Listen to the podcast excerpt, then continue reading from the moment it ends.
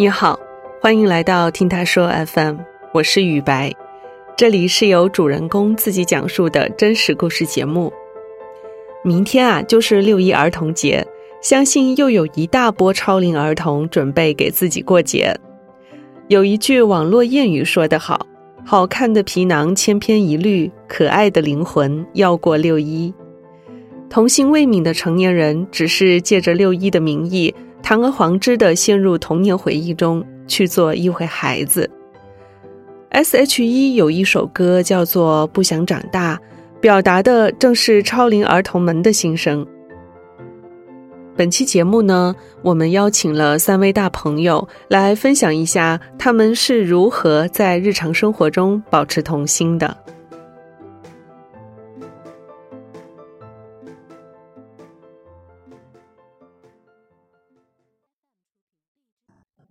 Hello，大家好，我叫吴小肉。和大家分享一下一个老阿姨的童心。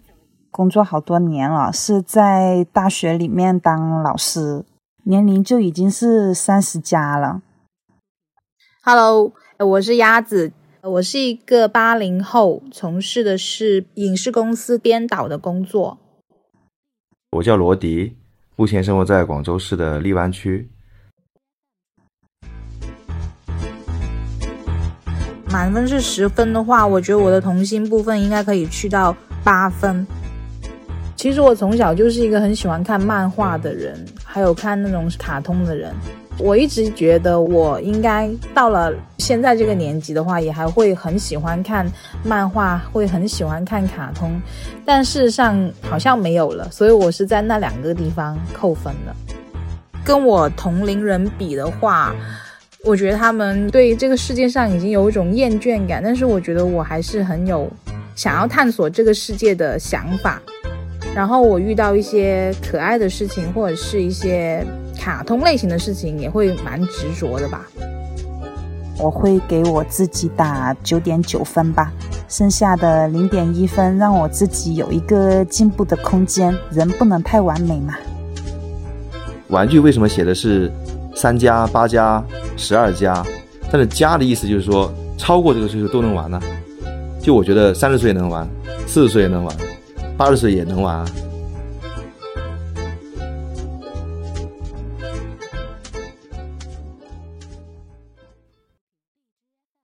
第一位讲述者吴小肉是一位 Hello Kitty 的重度爱好者，他的衣食住行都离不开 Kitty 的陪伴。童心。最大的一个，我觉得就是保持有好奇心，还有我的探索这两方面，我觉得应该是比较重要的。对新事物，我的接受程度会比较高，而且我会努力的去寻找。就例如我，从小我就很喜欢 Hello Kitty 嘛，然后到到现在三十了，我还是会持续的去寻找。哎呀，哪家店又出了新的 Hello Kitty 啊？哪里又有新的玩意？我就会每一个每一个想去尝试。特别是我们不是有寒暑假的人嘛，多么幸福！只要一到寒暑假，我永远都是在寻找他们的路上。以前那个 Hello Kitty 的游乐园，它只在日本的九州有。之前我一直好想好想去，后面自从杭州安吉那里开了那家 Hello Kitty 的游乐园，我在二零年放暑假的时候，哇，我终于去了。那时候因为我是在杭州，杭州开车去也开了两个多小时才到。去之前我是很期待的，但是说真的，中国国内的游乐园和日本那边的差距确实也蛮大，就落差也肯定有，但是开心也会有的。去到里面，每一个游乐设施它都是 Hello Kitty 主题的，就相当于是 Hello Kitty 和他的好朋友，还有 Melody 啊、Chromie 啊、双子星啊这些全部都有的。但是很多小细节他们做的实在是太翻版了，就很多淘宝货。举个例子，就是我们 看 Hello Kitty 看了几十年的人，是可以有那种一眼就看得出来哪一个是正版的 Hello Kitty，哪一个是翻版的 Hello Kitty。因为那个 Hello Kitty 它的那个比例，蝴蝶结、眼睛、耳朵正版的和翻版的就一点点很小细微的差别。我的朋友们他们都觉得很神奇，但是我也不懂怎么样去给他们解释。我只要看一眼，我觉得哇，这是假的，它不是我那个从小玩到大我认识的 Hello Kitty。我会去玩它的那个摩天轮，那个摩天轮和普通的摩天轮是不一样的，它在里面是立体的。我们在转圈的时候，它的圆球里面是有个轨道的，那个轨道就是可以像坐过山车那样左右晃的，它晃的那个幅度还蛮大的，体验感会很像摩天轮里面安装了一个海盗船，真的是从早玩到晚。最早入园，然后最晚出园，中间没有间隔，我们可以不吃不喝，但是一定在玩，一定在跑的路上。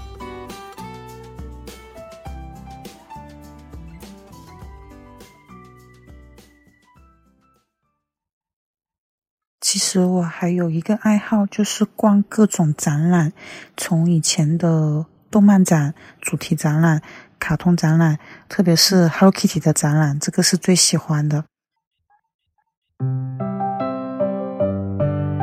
尤其是当年我有遇到 Hello Kitty 五十周年纪念的展览，当年是我妈带我去香港看的那个展览，特别特别的漂亮。到现在我在展览馆里面买的纪念品，一个陶瓷碗，我到现在还不舍得用。然后还有买的皇冠摆件，到现在也还摆在我家的柜子里面。当时。我妈全程帮我拍照，陪我玩各种游戏，所以那一次就给我心里打上了一个烙印。我就觉得哇，这是一件好幸福、好幸福的事情。到后面，我和我妈去台湾游的时候，还专门也去遇到了 Hello Kitty 的展览，在高雄的时候，那一次也是从早逛到晚。在里面买了无数无数 Hello Kitty 的东西。我发现去逛展览的好处就是拍照和买东西这两件事情是最开心的。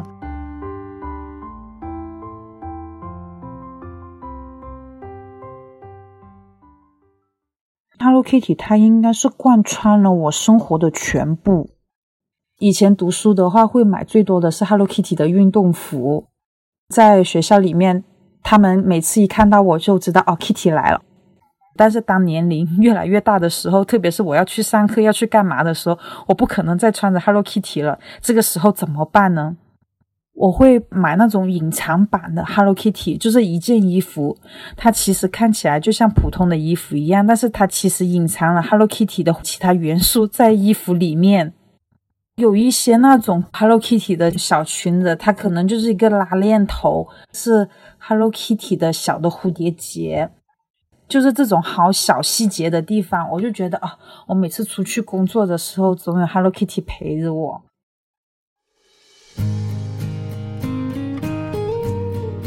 我家里全部都是 Hello Kitty，就例如我我现在手边的一个物品，驱蚊喷雾，它都可以是 Hello Kitty 的。还有面膜，就整个贴上去的，就是个 Hello Kitty 形状的面膜。我家的被子、床单用的也都是 Hello Kitty 的，特别是我现在用的这套，应该有十几年了，一直没换，就觉得好好用，一洗干净立刻把它换回来。然后还有买零食，普通款的零食我也很爱买。但是呢，我只要看到啊，它和 Hello Kitty 合作的饮料哦，我要买；和 Hello Kitty 合作的薯片哦，我要买。但是呢，经常都会踩雷，就是好看，但是不好吃。不管是男朋友、女朋友，如果对方有一个特别喜欢的东西的话，对我们来说是一件很好的事情呢。送礼物，你永远不用烦恼对方喜欢什么。你就送 Hello Kitty 相关的元素就好了，就像我姐他们给我送的生日礼物，经常也会打包一个 Hello Kitty 主题的东西给我，例如 Hello Kitty 的包包啊，Hello Kitty 主题的零食大礼包。他们看到 Hello Kitty 之后都会想起我，就例如麦当劳不是有时候会和 Hello Kitty 合作那种小周边小篮子吗？每个人都会发给我说，你看麦当劳又和 Hello Kitty 联名合作了，你快去买。我说我已经买了。女生听不得限定款、合作款，看了一定会买的。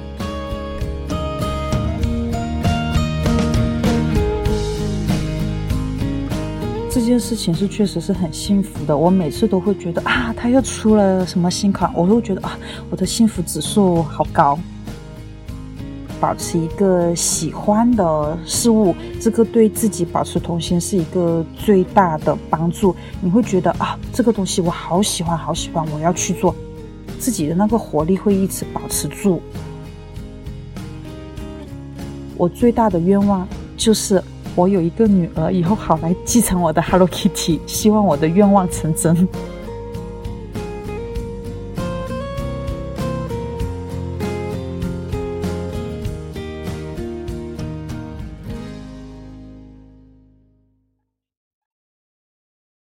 下一位讲述者鸭子是吴小肉的姐姐，姐妹俩对童心都有着相同的定义。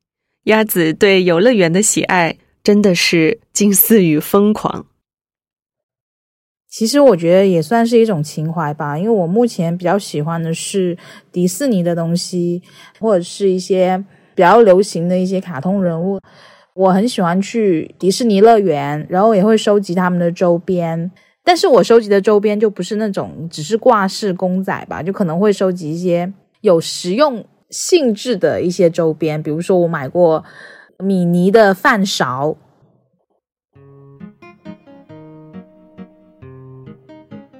每一次去都会玩的特别开心，特别高兴。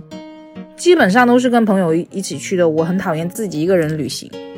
我人生第一次去香港吧，就是为了要去迪士尼乐园。香港迪士尼的话，我应该是一年去了四五次吧，曾经最高纪录。因为每一次去都有不同的主题啊，比如说复活节的话，它就是会有复活节彩蛋。还有我记得有一次是 Cookie 的第一次官宣吧，就是迪士尼的一个新人物，然后是在香港举行的，然后我也去了。还有一个就是万圣节，比较惊悚类型的那种游乐园的一个打扮，所以我蛮喜欢的。还有就是圣诞节的时候也还不错。然后像我妹初三毕业。考上了她理想的高中，然后我们也是带她去那里庆祝，大概是去了五次吧，就觉得迪士尼里面真的很浪漫，如我所想。当然就是人太多了，除了人太多这一点的话，其他都还蛮喜欢的。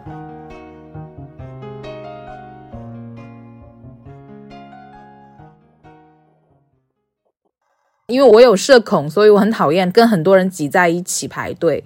VIP 票的话，我买过那种。可以只玩一次免排队，还有一种就是无限次的玩的那种 VIP 票，我都买过。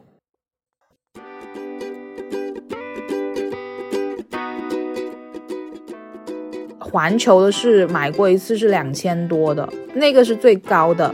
普通的门票应该是三百多，我记得。然后我那张的话是两千五左右。我去大阪只去了三天，我只安排了一天去玩。那我就只能就是一定要买这种才可以把所有的项目玩完，因为真的很多人在排队。像最热门的那个翼龙的那个项目的话，我即便有 VIP 票，我都排了半个小时队。然后我看那条长龙，如果你没有 VIP 票的话，你至少两三个小时跑不掉吧。环球相对来说比较大，所以我是。早上它刚开门没多久，我入园，一直玩到它闭园。但是我每一个项目都只玩了一次，所以我会觉得好遗憾，没有去多玩几次我自己喜欢的，而且并没有时间让我拍多几张照片，都在各种赶路的路上了。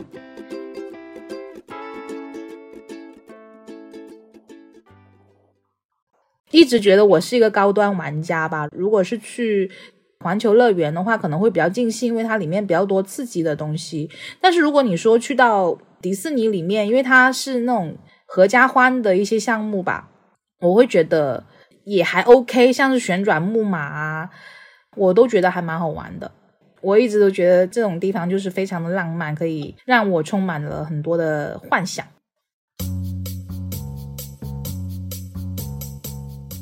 我喜欢买一些我喜欢的卡通人物跟一些品牌的联名吧，像是美少女战士，它会跟一些品牌联名，我基本上都会留意，如果好看的话，我也都会买，当然是价格合理的状态下。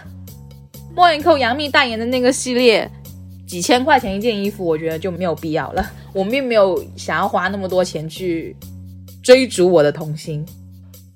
之前是喜欢 Live Friends，可能在等人啊，或者是等电影之前，因为那种公仔机基本上是在这种附近出现嘛，我就会夹咯。然后没有夹上来，就是会有一种想说哇，我一定要把它夹上来的那种想法。我曾经试过吧，家里同时拥有十几二十个 Live Friends 的那个公仔，都是去夹公仔夹回来的。然后有一些可能是用二十多块钱买了那些币去把它夹回来。有一个熊，就是布朗熊，它的眼睛是心形的，然后就感觉它很喜欢它对面那个人。然后我想说，我好喜欢它，我想要把它夹起来。那个时候好像是花了二十几块钱吧，然后就把它夹起来的。然后我有附这个墙的时候，我就有时候看着那个墙想说，二十多块钱，我买两个都可以了，我为什么要花这种钱去把它夹上来呢？但事实上，你享受的是你夹的那个过程，以及你夹上来的那个成功感吧。我最高不会花超过三十块钱，为了一个公仔，我就顶多是二十多块钱。如果超过了三十的话，我就想说它不值得，我就走掉了。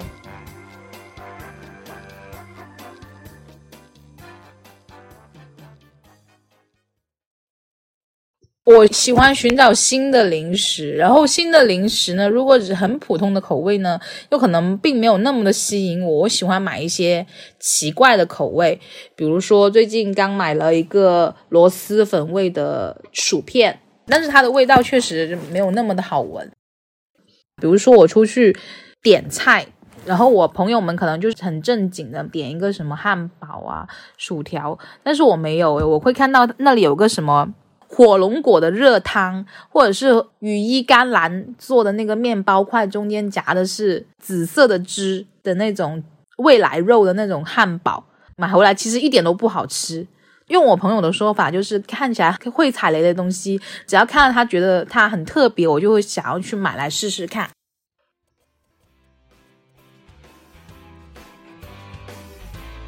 因为我的接受程度其实还蛮高的。所以雷的基本上也没有特别的多，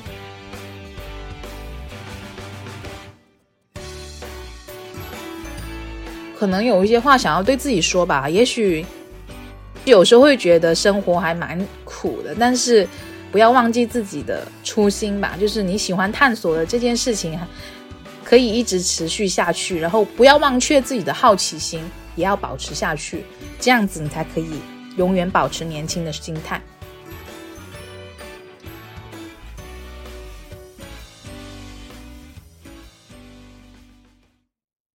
最后一位讲述者罗迪是一个玩具收藏控。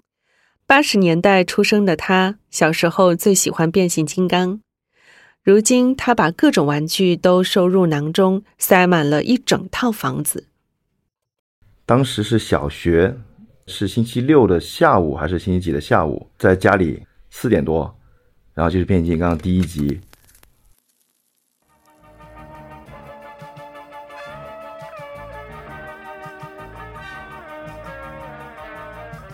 变形金刚这个 IP 就是通过动画片来卖玩具的。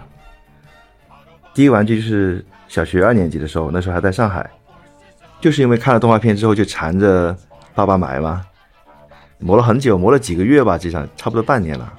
然后我爸就买了第一个变形金刚给我，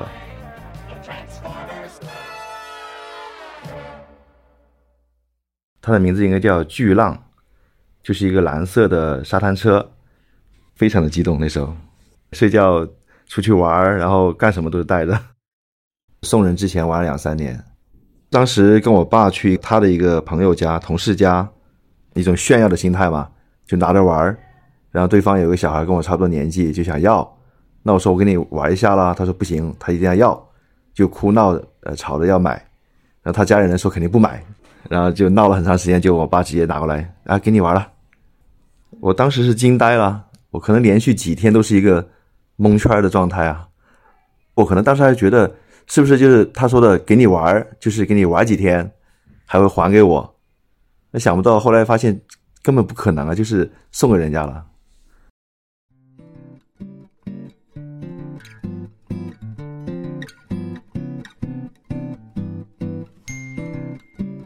两千年后，当时可能已经忘记了差不多快十年的这个变形金刚，哎，突然间发现他有新的作品、新的动画，然后也出了玩具，国内有的卖，就会想起自己以前的这种心理阴影嘛，那肯定想填补它，就慢慢就走进收藏这个阶段了，那就买了第一个，也是擎天柱，但是已经样子完全不同了。嗯，没有之前那么激动了，但是觉得呃找回一点童年的感觉了。初中的时候觉得玩玩具是小孩玩的嘛，就是装大人嘛。那时候我们小时候就觉得自己要成熟一点，不要像小孩一样。哎，后来发现并不是，这种玩具反而能慰藉自己这种工作的压力啊，这种比较焦虑的情绪。就有时候一玩就玩一晚上这样子，会上瘾。结婚前嘛，两千年到零五年期间，我这四年的话，基本收入都是买这个了。那时候工资一千多，除了生活用的钱之外，都是攒钱，然后去香港买，每年去一次，买个五六千吧，也不舍得吃，不舍得住酒店，反正呃空手去，然后再买个一百块钱的箱子把它拉回来，这样子。呃，我跟我妻子是大学同学，初恋女友，她比较支持我玩玩具，但是也会提醒我不要买太多，因为这个确实是比较烧钱。现在我家里面都是摆满的，以前试过塞满过一间房，但是已经放不下了，我就租了迷你仓，就是那种在写字楼里面，呃，然后租一一格两格那种让你放东西的，我租了两个立方吧，它的这种迷你仓呢，它是保温保湿的，有空调的，所以说比家里那个放的条件还要好，这个可能家里人啊，所有的人都不知道。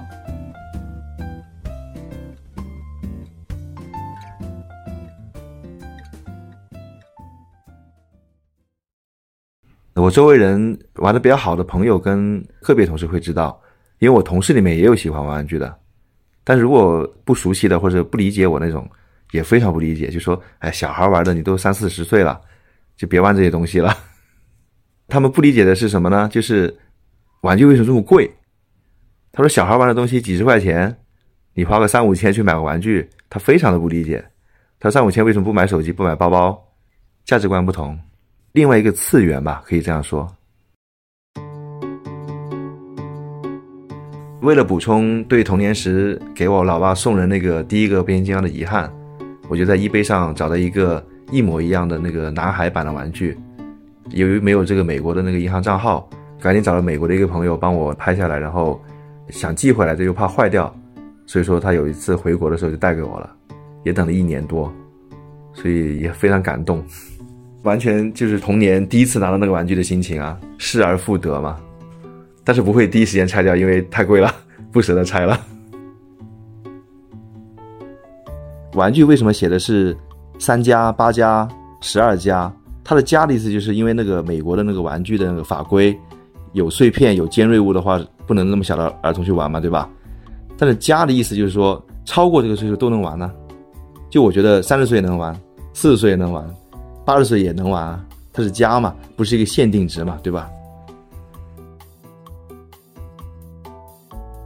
在成年人的世界里，保持一颗童心实在是不容易。那些看似幼稚的行为背后，其实是他们对这个世界满怀的热情。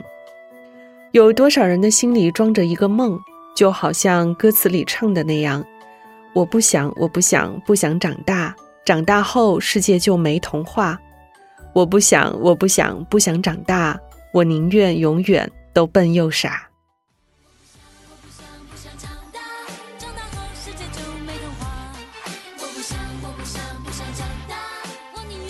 希望我们节目的听众们能够永远怀着童心，做一个快乐的自己。你现在正在收听的是真人故事节目《听他说 FM》，我是主播雨白。如果你想分享你的故事，或是倾诉你的困惑，请跟我们联系。愿你的每个心声都有人倾听，每个故事都有回音。